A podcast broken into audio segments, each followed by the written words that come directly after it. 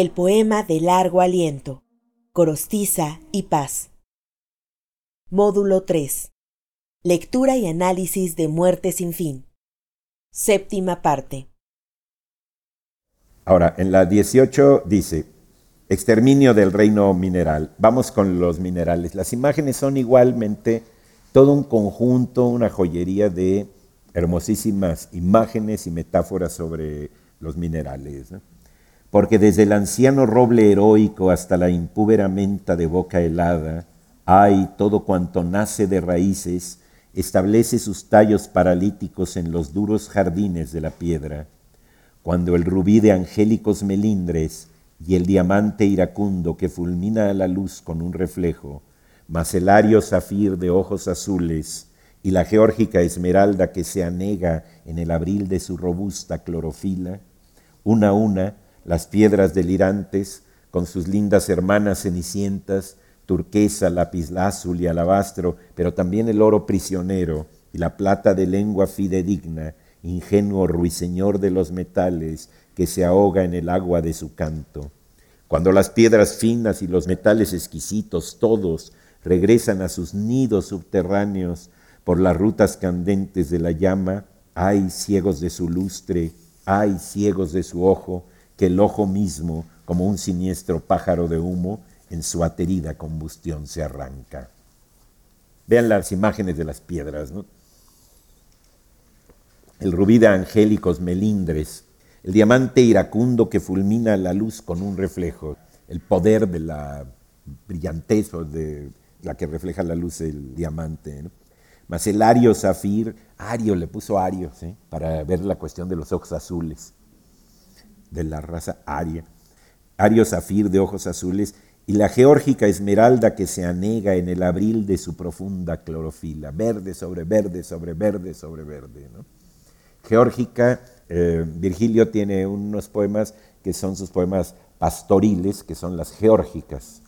Entonces hay ahí un guiño culto por lo de Geórgica Esmeralda, que se anega en el abril de su robusta clorofila, el momento pues, el mes en el que estamos, donde los verdes se van eh, desarrollando.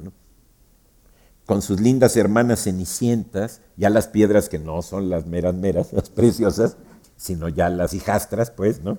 Turquesa, lapislázul y alabastro, pero también el oro prisionero, es una bonita denominación para el oro, que tanto nos aprisiona a nosotros y que aquí aparece prisionero apretado en las vetas de una mina. Y la plata de lengua fidedigna, choquen dos este, monedas de plata y van a oír este, un prolongadísimo sonido que dura muchísimo según la pureza de la plata que estén entrechocando. Ingenuo ruiseñor de los metales, por eso le da esa característica, que se ahoga en el agua de su canto y todos regresan a sus nidos subterráneos. Qué bonito ahí ponerle, en vez de a sus cuevas subterráneas, en vez de a sus nichos subterráneos, en vez de a sus antros subterráneos, nidos subterráneos, como una especie de, pues, cortesía, llamémosle, a la estrofa anterior de las aves, porque todos están enlazados. Y luego ya el final, que es el 8, se llama devastación en la formulita que le puso él.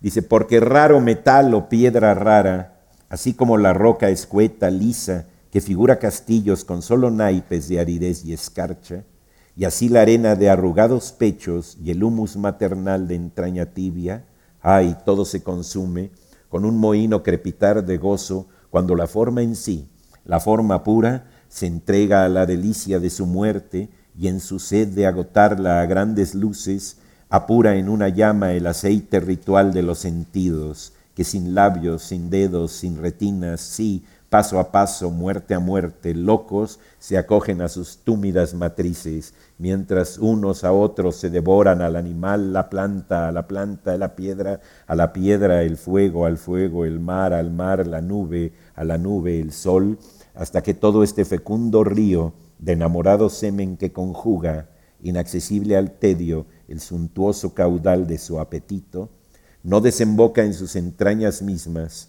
en el acre silencio de sus fuentes, entre un fulgor de soles emboscados, en donde nada es ni nada está, donde el sueño no duele, donde nada ni nadie nunca está muriendo, y solo ya, sobre las grandes aguas, flota el Espíritu de Dios que gime con un llanto más llanto aún que el llanto, como si herido, ay, él también, por un cabello, por el ojo de almendra de esa muerte que emana de su boca, hubiese al fin ahogado su palabra sangrienta. Aleluya, aleluya. Aquí lo que les decía que es curioso es cuando dice, mientras unos a otros se devoran, al animal la planta, vean cómo ha dispuesto los versos. Pone, al animal, coma, la planta, a la planta, coma la piedra, a la piedra el fuego, al fuego el mar, al mar, coma la nube. Esas comas hacen que nosotros tengamos que hacer una lectura como estereoscópica en términos de interpretación y elegir cómo lo leemos, porque podemos elegir leerlo como por versos, sin hacerle caso a la coma, al animal la planta, a la planta la piedra, a la piedra el fuego, al fuego el mar, al mar la nube, a la nube el sol, como en el jueguito este infantil del gato que se comió el ratón, que se comió el... O hacerle caso al encabalgamiento. Estos son versos que están encabalgados. ¿Qué es un verso encabalgado? Es cuando el sentido del verso, cuando el verso como unidad sonora termina donde se acaba la palabra, pero como unidad semántica, su desembocadura, su resultado, su consecuencia la tiene hasta el otro verso. Dice José Emilio Pacheco, y fue el olor del mar como una paloma como un arco de sal ardió en el aire. El endecasílabo está completo en y fue el olor del mar, una paloma, ahí está el endecasílabo completo en términos sonoros, como un arco de sal ardió en el aire. Hay otro endecasílabo completo en términos sonoros. Pero semánticamente es y fue el olor del mar, una paloma como un arco de sal ardió en el aire. Quien arde en el aire como un arco de sal es la paloma, que es el sujeto del el sentido, pero está en el verso anterior. Es un poema encabalgado. Es decir, cuando completa su sentido hasta el otro verso, su sentido a nivel semántico, aunque lo complete a nivel eh, sonoro bien. Los encabalgamientos son hermosísimos porque dan posibilidades de lecturas más ambiguas si nos detenemos y da como falsas pistas según como lo vayamos leyendo. No sé si me explico ahí, pero es que no me acuerdo de un, otro encabalgamiento muy famoso. Cuando los versos no estaban encabalgados antiguamente, muchos comenzaban con mayúscula el renglón. Eso es una marca que quiere decir que no va uno a encabalgar los versos. Actualmente muchos poetas escriben dejando la mayúscula inicial del renglón porque su computadora les pone la mayúscula inicial en el renglón y les da flojera cambiarle esa orden, que se puede cambiar, y dicen, no, pues así se ve más poético. Pero en realidad están violentando el, digamos, el aviso que da uno de que no va a encabalgar versos al ponerlo con mayúscula. Porque yo una vez se lo pregunté a David Huerta y él contestó en un artículo de la revista de la universidad que se llamaba Cazar Preguntas. Bueno, vean aquí qué es lo que pasa. Todo esto se acoge a sus túmidas matrices, desde la forma en sí hasta muerte a muerte, locos, todos van, unos a otros se devoran, el fuego al fuego, el mar al mar, la nube, el sol y todo este fecundo río de enamorado semen que conjuga, inaccesible al tedio, el suntuoso caudal de su apetito, no desemboca en sus entrañas mismas, en el acre silencio de sus fuentes, entre un fulgor de soles emboscados, en donde nada es ni nada está, donde el sueño no duele, donde nada ni nadie nunca está muriendo, y solo ya sobre las grandes aguas flota el Espíritu de Dios que gime, con un llanto más llanto aún que el llanto, como si, herido él también por un cabello, por el ojo en almendra de esa muerte que emana de su boca, hubiese al fin ahogado su palabra sangrienta. Aquí hay dos hipótesis sobre ese final. Una eh, es la que sostiene en un libro magnífico que es, se llama Entre la redención y la catástrofe, Evodio Escalante, que plantea que hay una figura aquí que tiene su nombre en términos teológicos, que es apocatástasis, que es un estado en el que la muerte deja de ser posible, en donde nada es ni nada está, como si ahí se detuviera esa muerte sin fin que habíamos visto que sucedía en el capítulo donde viene lo de muerte sin fin, donde están vida y muerte acampadas en la célula como en un tardo tiempo de crepúsculo, vida, muerte inconciliables y vuelven a ser el ciclo. Entonces la hipótesis de Evodio Escalante es que se llega a un momento en el final del poema donde el tiempo se puede detener, donde nada es ni nada está, donde nada está muriendo, muriendo en ese gerundio, y hay ese instante detenido. Bueno, esa es la de Evodio. La de Jaime Labastida, en un texto que se llama Muerte sin fin, una contrateodicea, que está en un libro que se llama La palabra enemiga, un libro de ensayos de Jaime Labastida, plantea que efectivamente aquí se habla de que el mismo Dios no ahoga su palabra sangrienta, no inicia la creación. Ahora, hay ahí algunas palabras que ponen esto siempre a oscilar dice, como si herido él también hubiese al fin ahogado su palabra sangrienta. Pero ese como si, es como si eso hubiera pasado, pero no dice, esto pasó. O sea, no lo está afirmando, sino aquí pasa algo como si él hubiera hecho esto, como si no hubiera dicho, hágase el mundo la luz o lo que sea. Ese como si pone entonces en algo un poco indecidible la cuestión del el desenlace del poema. Mónica Mansur, en su texto del diablo y la poesía contra el tiempo, lo que plantea es que el tiempo funciona como una especie de diablo, como elemento que va destruyendo y contra Dios que va construyendo.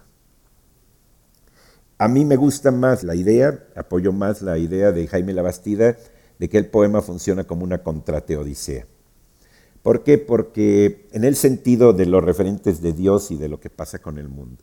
Porque este universo que fue creado de manera irresponsable, cuando está siendo creado, está hecho como en sueños, está hecho nada más porque sí, está hecho de manera infantil, de manera irresponsable. Todo eso lo acentúa en la parte de la creación del universo.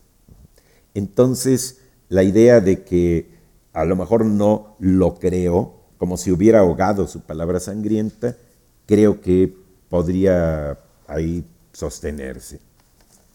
Eh, Mónica Mansur plantea que según el Zohar, y que hay muchos elementos del Zohar en el poema de Muerte sin fin, elementos que yo confieso que no los sé captar, no los puedo captar por mis ignorancias con respecto al Zohar, la descreación significa salvación. Y entonces el diablo es el que permite muerte y creación sin fin. Y que si realmente hay una descreación que llega hasta no haberlo creado, hubiera una especie de redención, que es otro término que utiliza también Evodio Escalante. Yo ahí este, no sé decidirlo, lo confieso. Voy a leer el final porque el final nos va a decir también más cosas. El final, que es el 9, es la canción, que tiene su bailecito, como vimos en la primera parte, en aquel de que ha negado de gritos está el jardín, yo el heliotropo, yo, yo el jazmín. Pero aquí es el famosísimo el diablo, ¿no? Tan tan quien es, es el diablo. Es una espesa fatiga, una ansia de trasponer estas lindes enemigas, este morir incesante, tenaz, esta muerte viva. Oh Dios que te está matando en tus hechuras estrictas, en las rosas y en las piedras, en las estrellas ariscas y en la carne que se gasta como una hoguera encendida por el canto, por el sueño, por el color de la vista. Tan tan, ¿quién es? Es el diablo. Hay una ciega alegría, un hambre de consumir el aire que se respira, la boca, el ojo, la mano, estas pungentes cosquillas de disfrutarnos enteros en solo un golpe de risa, ay, esta muerte insultante, procaz, que nos asesina a distancia desde el gusto que tomamos en morirla, por una taza de té, por una apenas caricia. Tan tan, ¿quién es? Es el diablo. Es una muerte de hormigas incansables que pululan, oh Dios, sobre tus astillas. ¿Que acaso te han muerto allá, siglos de edades arriba, sin advertirlo nosotros, migajas, borra, cenizas de ti, que sigues presente como una estrella mentida, por su sola luz, por una luz sin estrella, vacía, que llega al mundo escondiendo su catástrofe infinita. Baile. Desde mis ojos insomnes mi muerte me está acechando, me acecha así me enamora con su ojo lánguido. Anda, putilla del rumor helado, anda, Vámonos al diablo.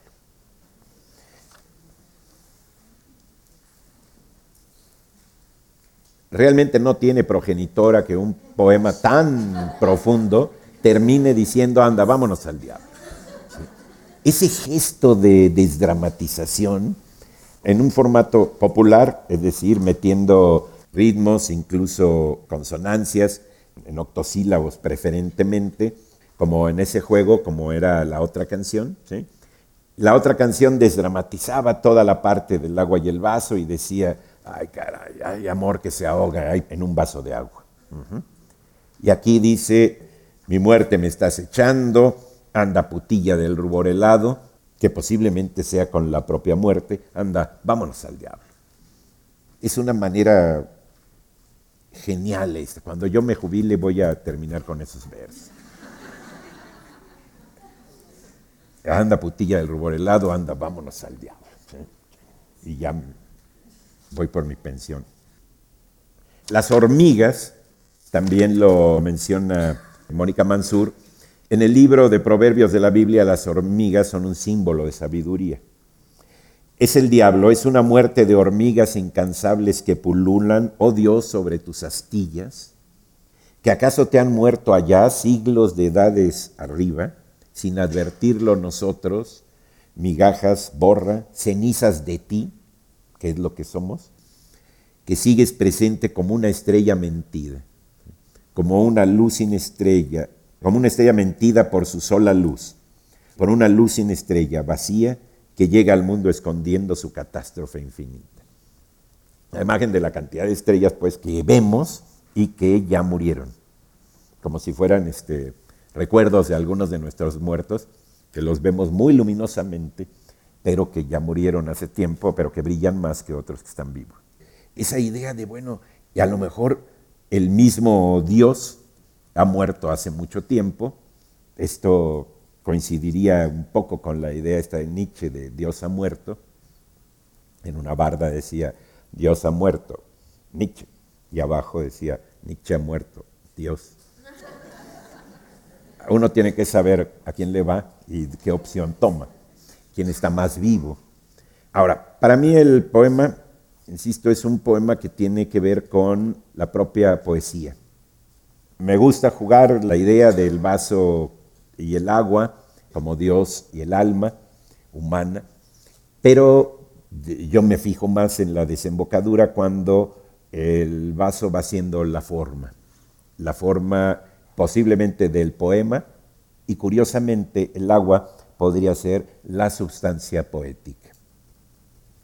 En el texto que se llama Notas sobre la poesía, dice Gorostiza, me gusta pensar en la poesía no como un suceso que ocurre dentro del hombre y es inherente a él, a su naturaleza humana, sino más bien como en algo que tuviese una existencia propia en el mundo exterior una especie de espíritu objetivo a la manera hegeliana. De este modo la contemplo a mis anchas fuera de mí, como se mira mejor el cielo desde la falsa pero admirable hipótesis de que la tierra está suspendida en él, en medio de la alta noche. Es decir, sabiendo que a lo mejor científicamente no lo es. La verdad para los ojos está en el universo que gira en derredor. Para el poeta, la poesía existe por su sola virtud y está ahí en todas partes, al alcance de todas las miradas que la quieran ver. Imagino así una sustancia poética. Me llama mucho la atención en, en estas notas de poesía que hable de una sustancia poética, que ponga eh, la idea de sustancia o substancia semejante a la luz en el comportamiento que revela matices sorprendentes en todo cuanto baña. Dice, desde mi puesto de observación, he creído sentir que la poesía, al penetrar en la palabra, la descompone, la abre como un capullo a todos los matices de la significación. Bajo el conjuro poético, la palabra se transparenta y deja entrever por sus paredes así adelgazadas, adelgazadas por el conjuro poético, por su entrelazamiento con otras palabras, deja entrever, más allá de sus paredes así adelgazadas, ya no lo que dice, sino lo que calla. Notamos que tiene puertas y ventanas hacia los cuatro horizontes del entendimiento, y que entre palabra y palabra hay corredores secretos y puentes levadizos. Transitamos entonces dentro de nosotros mismos hacia inmundos calabozos y elevadas galerías que no conocíamos en nuestro propio castillo. La poesía ha sacado a la luz la inmensidad de los mundos que encierra nuestro mundo. Esta idea, vean que es una idea muy compatible con la idea de sustancia poética que toma forma en el poema, en el vaso, en las palabras entrelazadas, que al entrelazarse a lo poético se adelgazan y nos permiten ver a través de él lo que detrás de él anda escondido, así decía el poema, cuando estaba dándole atribuciones de Dios al vaso. Es decir, ¿quién puede, viendo a Octavio Paz, para, lo que luego vamos a seguir hablando.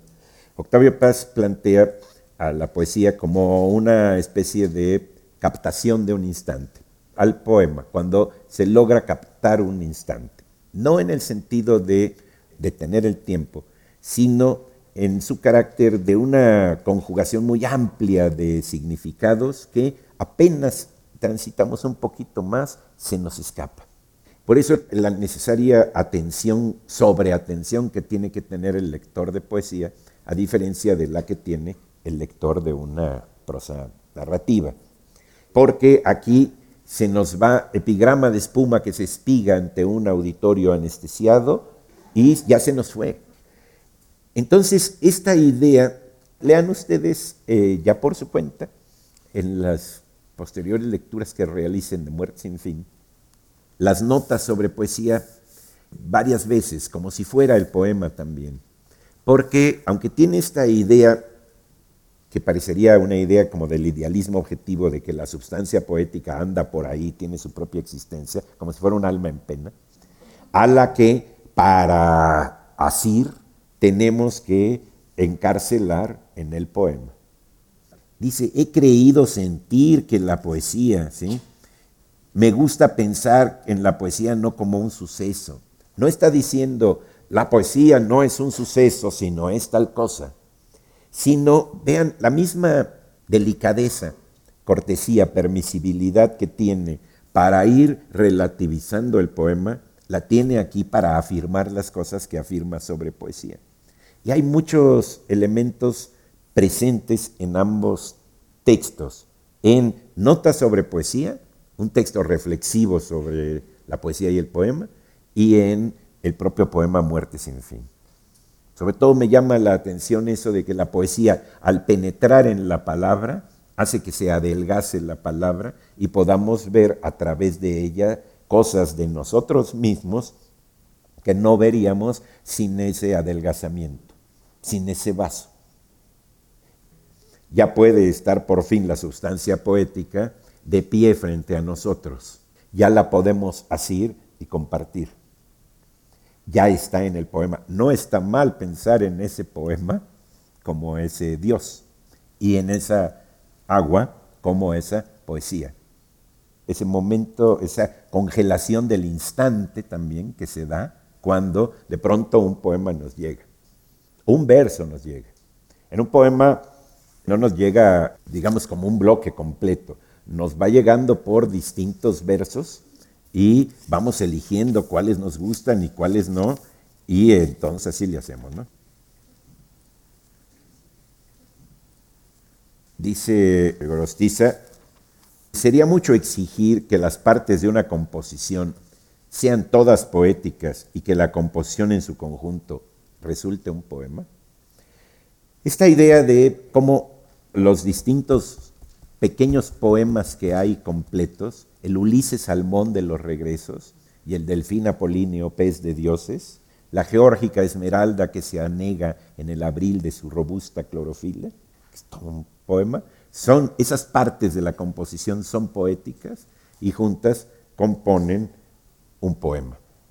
Un poema que tiene pocas de sus partes no poéticas. Esa es la idea de poema de largo aliento que tiene el propio Gorostiza. Esta parte viene cuando hace la relación entre arquitectura y poesía. Dice, la poesía y la arquitectura se amamantaron de los mismos pechos porque piensa en esa composición completa. Pero para eso ensayó todos sus haikus y sus otras formas pequeñas. Cuando digo que me inclino hacia las connotaciones de un poema sobre la propia poesía, Muerte sin fin, considerarlo así, estoy también poniendo pues en evidencia que mi lectura no es total ni pretende serlo para nada, y por eso también le cito a los otros intérpretes. En la prosificación que hace Arturo Cantú, esa es una prosificación de índole descriptiva, más que hermenéutica, más que interpretativa. Entonces, él no va tratando de hacer una lectura que ciña al poema. Además, con un poema tan largo como con los distintos poemas, y con un poema tan largo y tan libre, porque el primero sueño de Sor Juana es un poema más claro que este, aunque el lenguaje es un lenguaje gongorino, y está hecho a la manera del barroco más barroco de, que ha existido en nuestra lengua, sin embargo, lo que sucede en la totalidad, en el conjunto, es más claro. Sor Juana dice, híjole, despierta, ya no alcanzo el conocimiento, a ver si anticipándome a Freud y dormida alcanzo algo de conocimiento, entonces duerme, cuenta toda la explicación de las imágenes que le vienen a partir de la digestión, etcétera, cuando la digestión se acaba, las imágenes se disipan, el cuerpo se repone y dice, y estaba yo ya despierta. Y no llegué a ninguna conclusión. Pero ahí, si leemos la interpretación que hace Antonio Alatorre, que hace el propio Paz, que hace Sergio Fernández, vamos a encontrar la misma línea en el conjunto, aunque en pequeños versos haya diferencias. En cambio, Muerte sin fin es un poema más movible, más escapatorio. Ahora, lean Muerte sin fin otra vez y van a ver la cantidad de mundos que le encuentran que no le encontramos ahora en abril. ¿Por qué? Porque ustedes lectores han cambiado. El texto es el mismo, léanlo en la misma edición, para que no se hagan trampa. Y van a ver, y eso es impresionante.